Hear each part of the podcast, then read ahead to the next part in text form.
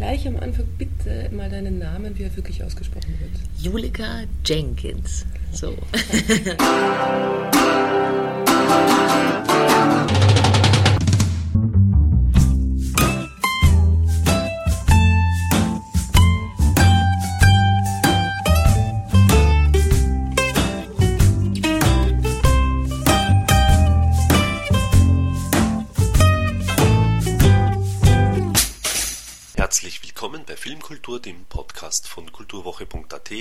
und einem Interview mit Julika Jenkins. Sie spielt die Mutter von Vitus im gleichnamigen Kinofilm von Regisseur Fredi M. Mura.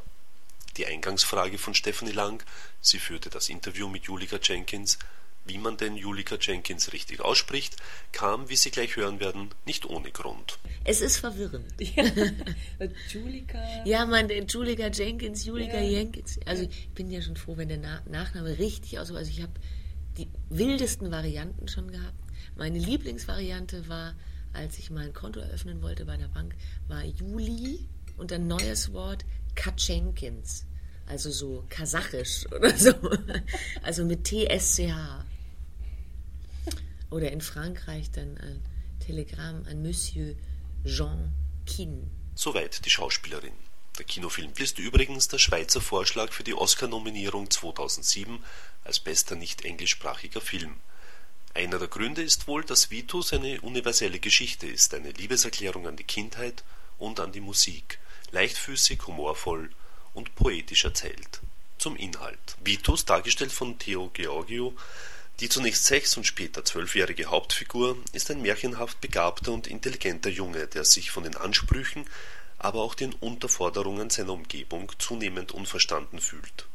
Insbesondere seine Mutter, eine Engländerin, die als Übersetzerin in einem Verlag arbeitet, forciert die Pianisten- und Schulkarriere ihres Wunderkindes, während der Vater zwar freudig staunt, aber ansonsten allzu sehr mit seinem Berufsleben als Akustiker beschäftigt ist.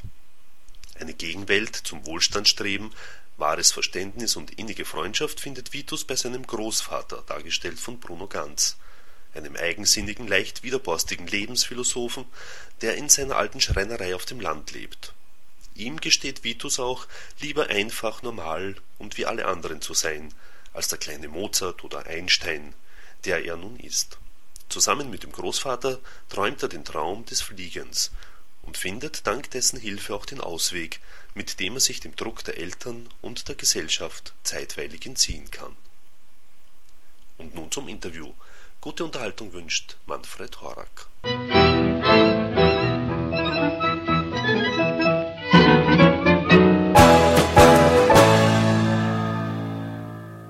Was ist für dich der Unterschied in der Arbeit, im Umgang damit? Gibt es für dich einen Unterschied? Gibt es keinen? Zum Theaterspielen? Das ist ein Riesenunterschied. Also ähm, im Theater muss man ja immer eine Übersetzung finden für, für Sachen. Da sind ja Leute, je nach Saalgröße, relativ weit weg von einem. Und ähm, in den seltensten Fällen sind es ja irgendwie auch stringent, naturalistisch erzählte Stücke, so wie im Film. Also der Film ist ja, wenn man so will, viel konservativer in der Erzählweise. Und ähm, eben nicht nur von der Erzählweise, sondern auch einfach irgendwie sozusagen von der Spielart muss man im Theater große Übersetzungen finden. Äh, wie auch immer, irgendwie durch Vergrößerung, Vergröberung, andere Mittel, irgendwie, ein, man drückt das, was man aussagen will, durch ein Lied aus oder durch körperlich größere Zeichen oder keine Ahnung. Also man muss sich immer irgendwie sozusagen einen Umweg, wenn man so will, überlegen. Und beim Film ist es halt klassische, glaube ich, nennt man das so tun, als ob. Also so wie in echt, versuchen so wie in echt zu sein. Und das ist irgendwie so, ähm, ja, so, was man eigentlich so wahrscheinlich denkt, was klassische Schauspielerei ist. Ne? So echt wie möglich tun. Und war das mal so? Also hast du, hast du das Gefühl, das hat sich jetzt auch geändert im Theater? Was denn?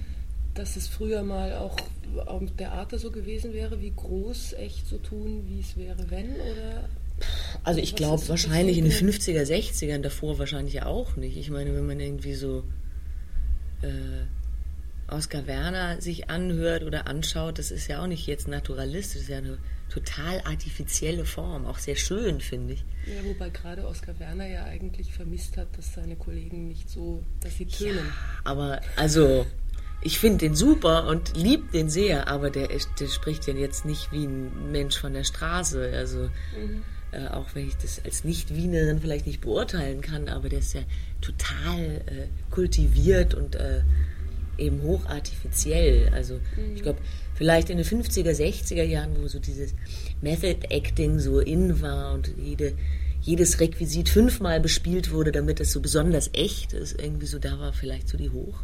Phase vom Naturalist, was sagt man? Ich weiß nie, was der Unterschied zwischen realistisch und naturalistisch ist. Also möglichst echt spielen sozusagen. Ist das im Theater gar nicht mehr? Ist dir das nicht begegnet? Hast du Erfahrungen mit auch auf dem Theater den Versuch zu machen, um dann zu merken, dass es eben an sich ja gar nicht geht? Oder doch, doch, geht? klar. Irgendwie so, so graduelle Sachen und auch unterschiedlich. Ich glaube, ich bin relativ, aber das denkt wahrscheinlich jeder von sich, äh, ich bin da relativ klassisch sozusagen und bin dann noch am. Äh, ähm, aber klar, also, äh, also fremd ist einem das nicht, nur, nur eben man muss. Es ist anders als im Film. Im Film merkt man sofort, wenn jemand irgendwie sozusagen nicht total unmittelbar ist. Und im Theater kann es ja auch einen Charme haben oder eine, eine Reibung erzeugen oder was eben im besten Sinne Theatralisches haben, wenn, wenn jemand nicht so ist wie, wie im Alltag. So. Und, und im Film ist es eigentlich, es sei denn, man spielt irgendwie so Märchen oder mhm. den bösen Zauberer oder sowas, irgendwie eigentlich immer komisch. So. Mhm. Das ist, glaube ich, einfach eine andere Tradition der Mittel. Im Film ist einfach viel konservativer als, als ja, Mittel oder, sozusagen. Oder es ist eine Weiterführung von dem konservativen Handwerk halt noch näher ran und noch, noch detaillierter, ja. was man im Theater ja nicht kann. Dafür hat sich ja vielleicht auch der Film entwickelt. Wenn man daran Interesse hat, der also Film ist auch viel, viel jünger halt einfach. Das meine ich. Ja. Also ein gewisser Strang von der Schauspielerei hat sich in die Richtung entwickelt, das heißt noch leiser, ja. noch nuschliger. Ja, ja, genau. Noch echter. Ja, und keine Sprache und nur ein Blick und so. Und das kannst du halt nur, wenn du eine Nahaufnahme Ja, ja, hast. genau. Das geht im Theater ja gar nicht. Genau. Genau. Ähm, wie war dann... Äh, also wie, wie bist du dann in diese Szenerie gekommen? War das jetzt, ähm, also kannte der Fred Mohrer dich oder bist du dahin? Ja, der ist, ähm, also ich habe Theater gespielt in Zürich mhm. und der Fredi Mohrer hat gegenüber von dem Theater gewohnt, mhm. in einem wunderschönen alten Turm und ist oft rübergekommen ins Theater. Und der hatte diese Idee für diesen Film schon vor Jahren und ich habe ihn vor Jahren da auch schon gespielt. Und dann hat er gesagt, ähm, du spielst die Engländerin sozusagen. Und daher kannten wir uns so. Mhm. Und, äh, und ja, netterweise. Also mein Vater ist Waliser, okay. deswegen heiße ich so, okay. wie ich heiße. Und äh,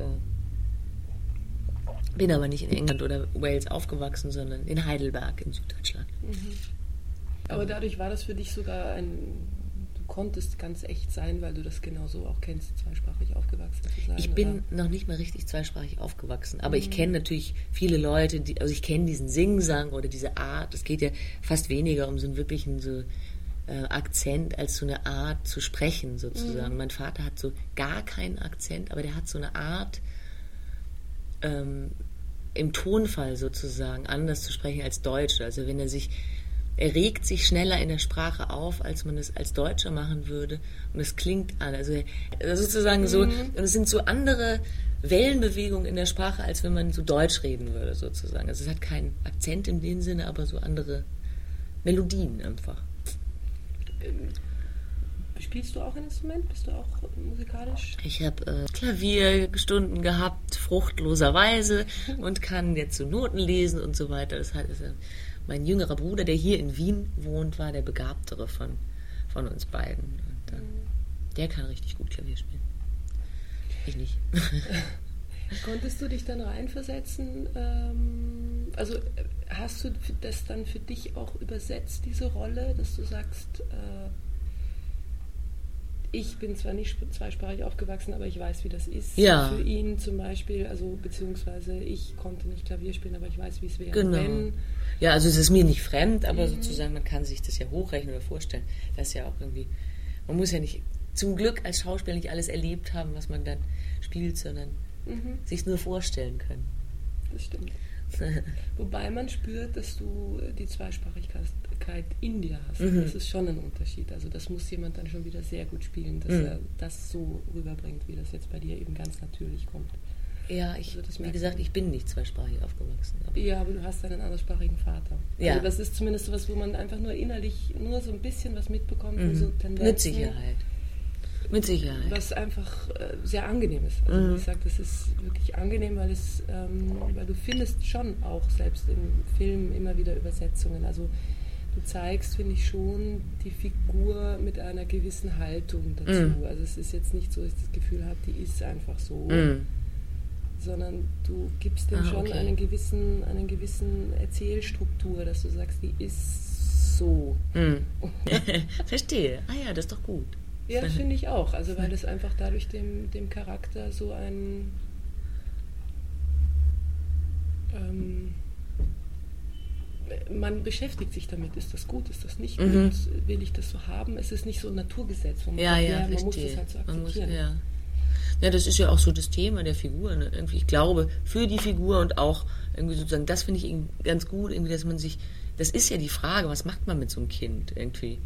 Und wahrscheinlich kann kein Mensch der Welt damit völlig ähm, zufriedenstellend umgehen, weil man immer entweder sagen wird, schreckliche Eiskunstlaufmutter oder, oh Gott, oh Gott, die fördert das Kind nicht und, und stutzt ihm die Flügel und mhm und verdonnert ihn zu einer Mittelmäßigkeit, die er der gar nicht und der wird garantiert Alkoholiker irgendwie so, weil er nicht weiß, wohin mit seinem Talent so.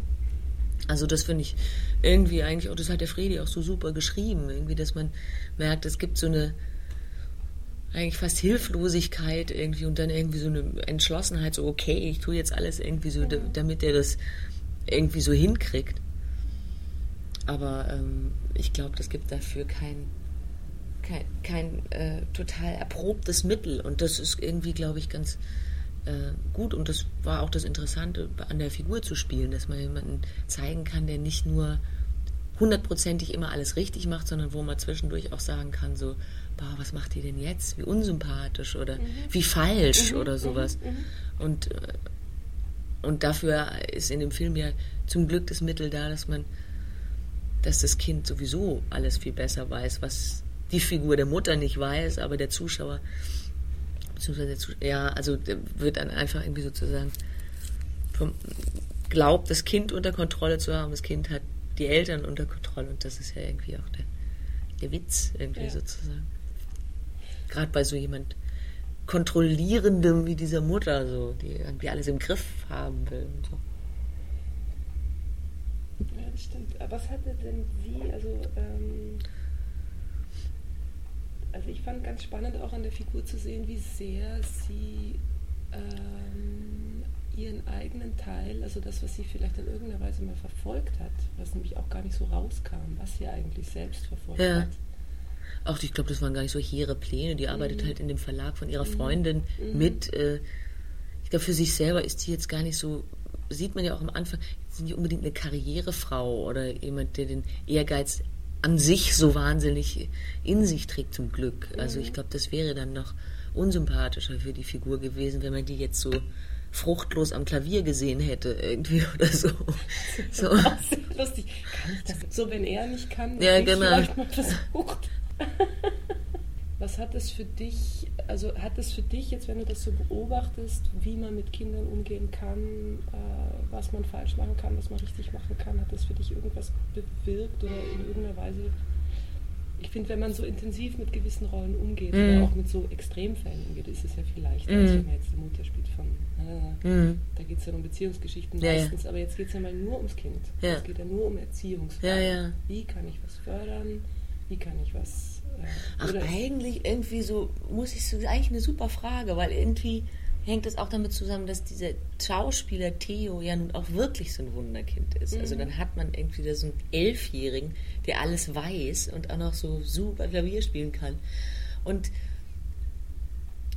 zu dem ich mich irgendwie am Anfang sozusagen so runtergebeugt habe, irgendwie um ihm so die Angst zu nehmen und Hallo und äh, dann immer mit ihm dann auch noch auf Englisch geredet hat, weil, weil er ist ja Schweizer und wohnt in England und es gibt so also viele Schweizer und also es gibt so mit dem Hochdeutsch, es ist immer so heavy irgendwie und gleich so zack, zack und hier äh, Marsch, Marsch. Und deswegen habe ich dann immer mit ihm Englisch geredet und so.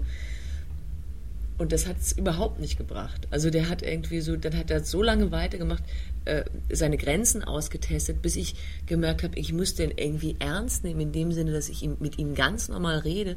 Und wenn mich was nervt und wenn er eine Grenze überschreitet, dann sage ich äh, in meiner hochdeutschen Sprache, halt die Klappe, lass mich in Ruhe und lass mich meinen Beruf machen, so wie du deinen machst. Und das habe ich eigentlich gelernt, jetzt egal ob Wunderkind hin oder her, aber so bin ich zum Glück von meinen Eltern auch aufgewachsen, dass man Kinder irgendwie ernst nimmt, in dem Sinne, dass man sie weder so duzi-duzi äh, kleiner macht, als sie sind, noch, noch vergöttert und ihnen alles irgendwie ähm, zugesteht, weil sie vielleicht Wunderkinder sind oder einfach weil sie Kinder sind und man sagt, das ist ein Wunder, das irgendwie, sondern dass man die auch in dem, in dem Grenzen so ernst nimmt, sozusagen wie man das mit Erwachsenen tun würde. Also wie man mit Freunden sagen würde, so jetzt, das, jetzt reicht's mir aber oder das, das mag ich oder das mag ich nicht. Und das ist eigentlich, glaube ich, ja, das, das, das ist eine interessante Frage. Ich glaube, das ist das, was ich irgendwie so mitgenommen habe von dem, auch von der Zusammenarbeit mit diesem Theo irgendwie. Mhm. Dass man eben nicht äh, sich sozusagen verbiegt hin zu was, auch als Erwachsener, sondern dass es viel einfacher ist, auch für ein Kind ja, sich daran zu orientieren, dass ein Erwachsener ihn ernst, ernst nimmt. Mhm. Im Positiven wie im Negativen sozusagen. Und hattest du das Gefühl, das hat für ihn auch was gemacht der, weil ihr habt ja mit so eine relativ intensive Zusammenarbeit ja. gehabt.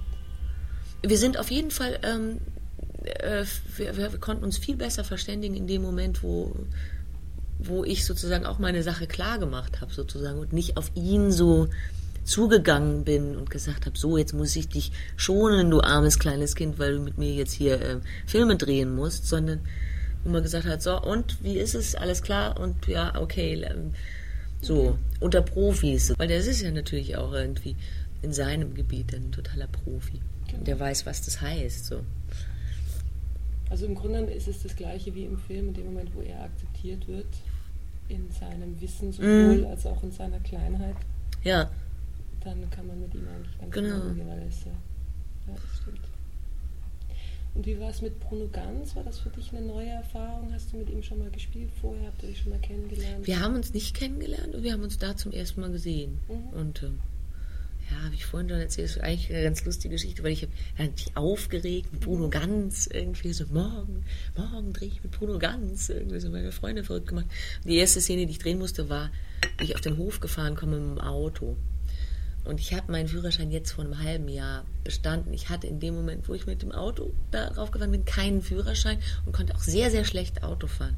Und als ich das geschafft hatte, also diese technische Seite, fiel mir das andere auch ungleich leichter und da war ich irgendwie sehr, sehr erleichtert sozusagen. Und der Bruno macht es einem ja sowieso total leicht irgendwie und war sehr nett und äh, angenehm mit dem, sehr charmant. Mhm.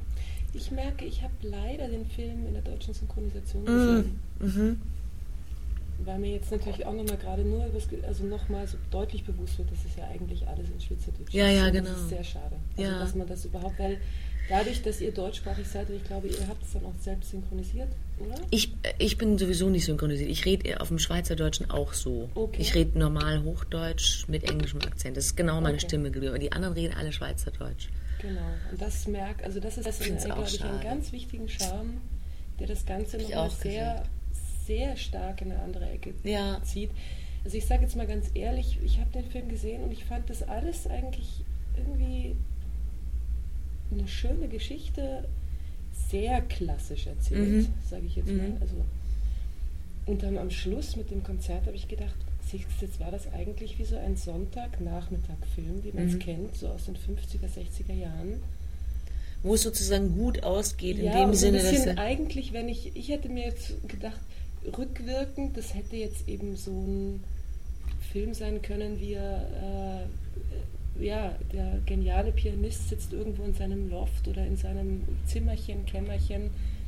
Ich weiß gar nicht, was das für Filme sind. Das sind auch so Wiener Filme. Mhm. Genau. Absolut was Märchenhaftes irgendwie so. Und entweder, ich glaube, entweder man mag das oder man mag das nicht. Ja. Irgendwie, da gibt es aber jetzt nicht so. Ich mag es eben ganz gern. Ich habe nur gemerkt, was mir dann fehlt, weil ich ja auch diese Sonntagnachmittagsfilme total gerne mhm. sehe. Das unglaublich entspannend ist mhm. für die Seele, fürs Auge und man muss sich nicht, man, es ist einfach nett, man weiß, es mhm. ist eh alles gut. Man, dadurch kann man mitgehen und so. Mhm. Es ist nicht anstrengend. Und das Lustige ist, es ist nur so seltsam, so genau wie das Loft es jetzt auch symbolisiert. Es fehlt die Ausstattung. Beziehungsweise ah, die ja. Ausstattung, die da drin steckt, ist unglaublich kühl. Weil ja. es einfach modern ist, kühl und, und, eben teuer. Also je mehr ihr quasi aufsteigt, dadurch ist es lang nicht mehr so entspannend. Ja, ja, deswegen, ah ja, verstehe. Anders. Ah, irgendwie ja. so, ah, wie super, jetzt sitzen genau. die am Schluss in Bristol in der Suite die Zeit hat sich geändert. Das, man entspannt sich nicht mehr darin. Man entspannt sich, dass man sagt, okay, und jetzt fliegt er und jetzt ja, fliegt ja. er zu ihr hin, so ungefähr. Aber es hat nicht mehr dieses, äh, diese Hi. Sinnlichkeit. Ja, ja, verstehe. Also mhm. es, ist, es ist mehr im Kopf. Mhm. Auch die ganze Geschichte spielt sich im Kopf, spielt sich im Internet ab, mhm. spielt sich also das Geld wird nie gesehen. Mm. Hat, man hat nicht den Koffer, der aufgeht und paff, und da ist, das ist natürlich es, auch die Schweiz, da sieht man das Geld nicht. da sieht man das Geld nirgends. Also da sieht man auch die reichen Leute auf der Straße nicht, weil die sehen nicht aus, als wären sie reiche Leute. Mhm. Das ist nicht so da. Vielleicht ist das so. Ist das in der Schweiz auch? Weil, wie gesagt, ich Also in Österreich sieht man das üppig, also mhm. so halt. Mhm. Und mhm. in München auch. Mhm. Und in Düsseldorf und also in Deutschland gibt man auch an, wenn man was hat. In der mhm. Schweiz ist es sowas von understated. Also das sieht man, sieht man, muss man ganz genau hingucken, dann sieht man, ach, ach so ein Mantel ist das, ach, ach so. Ich dachte, das wäre einfach nur ein schwarzer Mantel, aber es ist natürlich so, mhm. aber man sieht jetzt nicht Pelze und ähm, Juwelen und so weiter. Also, also diese ganze Ästhetik des Reichtums ist in der Schweiz total kühl und eben understated. So. Aha, das, das ist nämlich interessant, weil das ist etwas, wo ich merke, da kenne ich die Schweiz zu schlecht, als dass Protestantisch, to the bone, irgendwie halt, natürlich. Sag ich mal, mhm. als alte Katholikin. Deswegen auch dieser Gegensatz, das verranzte, äh, durchlöcherte Dach, das, äh, die Berghütte quasi, die ja, genau. erweiterte Berghütte gegenüber diesem Gegenüber dem. Ja, ja, genau. Verstehe. Ja, doch, das ist irgendwie. Je schicker es wird in der Schweiz, desto. Es gibt dann irgendwie entweder so diesen kühlen Schick oder es gibt dann irgendwie so eben so dieses so bäuerliche, so. Äh, gibt ein ganz, ganz wunderschönes Hotel in der Schweiz, irgendwie das Waldhaus ist so eines der schicksten, aber das ist auch so eher auf, eigentlich so fast wie so eine, ist jetzt übertrieben, aber so Berg, Bergscharm irgendwie so, so bodenständig irgendwie. Bloß nicht äh, jetzt hier auf goldene Lüster machen, das wäre viel zu angeberisch. Das ist angeberisch? Ja, ja, das macht man nicht. Ich verstehe, das macht man nicht, weil die anderen denken könnten, das. Ja, das ist irgendwie, das muss man immer. Und was mag dann im Endeffekt der Schweizer? Also was findet er schön? Qualität. Sagt, ah. Qualität. Qualität und Sicherheit. So, also dass das Geld sicher ist, irgendwie, dass man sich darauf verlassen kann und dass es, ähm, dass das, was man sich kauft, auch wirklich gut ist. Das muss, darf jetzt nicht so auftragen sozusagen. Es muss einfach gut gemacht sein. Also da bin ich eigentlich ganz froh, weil es tatsächlich etwas war, wo ich ein bisschen irritiert war, nicht genau wusste, was das jetzt ist. Und ja. das erklärt mir, dass es ganz logisch ist. Ja, doch wenn man sich auch so Schweizer Design und so anguckt, das ist da immer so mhm. äh, klar und kühl und aber irgendwie so clever, wo man mhm. denkt so, ah, ach so, irgendwie das, siehst du, irgendwie ich finde auch ganz spannend, denn das finde ich nämlich ganz schön, dass dann dieses Loft bis zum Schluss nicht gestaltet wird. Ja. Also es ist alles offen. Mhm. Und mhm. im Endeffekt ist es auch ganz lustig, dass er dann im, einfach, finde ich, eine ganz schöne Kurve, dass er die äh, kitschige Pop-Queen ja. sich aussucht. Ja, das finde ich auch ganz gut. genau drüber ist, ja, ja. fehl ist, die nirgendwo hinpasst. Der schlechte Geschmack sozusagen. Genau. genau. Ja. Verstehe ich. Ich habe als wir haben so ein total, so mit klassischer Musik aufgewachsen und so. Und das eins, meine einzige Rebellion war Geschmack in Form von Madonna. Das war das Geilste. so. Magst du sie wirklich? Madonna? ja. Ich finde die super. Willst du noch? Nee. Ähm, ich finde die super. Ich finde eigentlich ehrlich gesagt die Musik gar nicht mehr so toll. Aber ich finde die Frau super. Was findest du daran super? An der Frau? Dass sie sich so entworfen hat, finde ich toll. Mhm. Also es war halt irgendwie so als 14-Jährige so ein anderes Emanzipationsmodell irgendwie als so jetzt irgendwie in Latzhosen zu sagen, ist voll ungerecht, sondern irgendwie, sondern so ähm, zu sagen so, ha, ich habe total viel Geld verdient und ziehe mir jetzt irgendwie Spitzen-BHs an und so. Man hatte dieses Drehbuch und Freddy und ich haben irgendwie dann auch so eben, man kann schon sagen, so jahrelang irgendwie gesagt, so, ah, jetzt hat sich das geändert und jetzt hat sich das so. Und dann war es schon auch so beim Dreh, dass man irgendwie so morgens in der Maske saß und Freddy kam mit neuen Blättern so, wir haben das umgeschrieben irgendwie. Ich habe es umgeschrieben, wir machen es jetzt so. Und ich finde es aber ehrlich gesagt, also von der Freiheit her, ähm, verstehe das, was du sagst, aber mir geht es auch so beim, beim Theater, das, das kann unglaublich befreiend sein, wenn man keinen Parcours hat, den man einhalten muss, auf den man, wo man sagt, okay, ich muss diesen Punkt jetzt erreichen, sondern ich habe auch irgendwie so ähm, es erlebt mit Regisseuren, dass ich irgendwie so Premiere spiele und mein Partner flüstert mir zu, ja, Stefan will, dass du jetzt doch den Monolog machst. Wie? Jetzt? Ja, jetzt. Und man hat aber, und ich erst gedacht habe, das gibt's gar nicht, das kann nicht sein. Und man dann aber irgendwie so eine komische Freiheit hat, weil es gibt nichts zu verlieren. Man macht das sowieso zum ersten Mal. Und es gibt kein, äh, kein Ziel, was man erreichen muss. Oder Kein sagt, ach, auch. ja, oh, oh, hätte ich es doch nur so gut gemacht wie bei der ersten Hauptprobe. Genau, Irgendwie so, das schaffe ich nie mehr oder so. Sondern man erfindet es in dem Moment und es gibt nichts Vergleichbares sozusagen. Ist aber auch besonders guter Coup vom Regisseur. Ja, das war irgendwie noch nicht mal cool. Das war irgendwie, der war so. Aber Ja, aber das ist, äh, dann ist es unbewusst bewusst, das weiß man, es ist sehr, sehr gut. Und das habe ich mehrmals erlebt, befreit. wirklich irgendwie so, wo man, oder so ungeprobten ganzen zweiten Teil, wo man Mhm. denkt so, okay, was kommt hier jetzt gerade? Wer kommt da auf die Bühne? Mhm. Ich lasse immer ausreden und dann sage ich mal meins irgendwie. Mhm. Und das ist, hat nicht unbedingt damit zu tun, dass es dann irgendwie weniger ähm, gut, gut durchdacht ist, aber es hatte den angenehmen äh, Nebeneffekt, dass es, dass man sich nicht einkrampfen kann. Das meine ich. Mhm. Genau. Das ist ja im Film auch das Wichtigste, weil das ist ja, Ja. da siehst du es ja sofort und das ist einfach nur unangenehm, was beim Theater noch sich verspielt. Ja, ja, genau, wo es dann wieder irgendwie natürlich wird nach einer Genau. Zeit. Ne? Genau, das ist ja. Aber es ist jetzt nicht so, dass man irgendwie jetzt, dass wir jetzt voll improvisiert hätten, irgendwie so, so. Mhm. Wir hatten schon so ungefähr unseren, unseren Rahmen. Es war jetzt nicht so, dass Friedi so gesagt hätte, und jetzt Mhm. die Kussszene und man denkt so, was? Irgendwie so, wer? So, sondern Wen? wen? Meinen Sohn?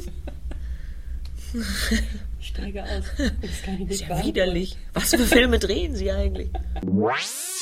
Und somit sind wir auch schon wieder am Ende von Filmkultur, dem Podcast von kulturwoche.at angelangt. Vielen Dank fürs Zuhören und vielen Dank fürs Dranbleiben. Bis zum nächsten Mal, Ihr Manfred Horak.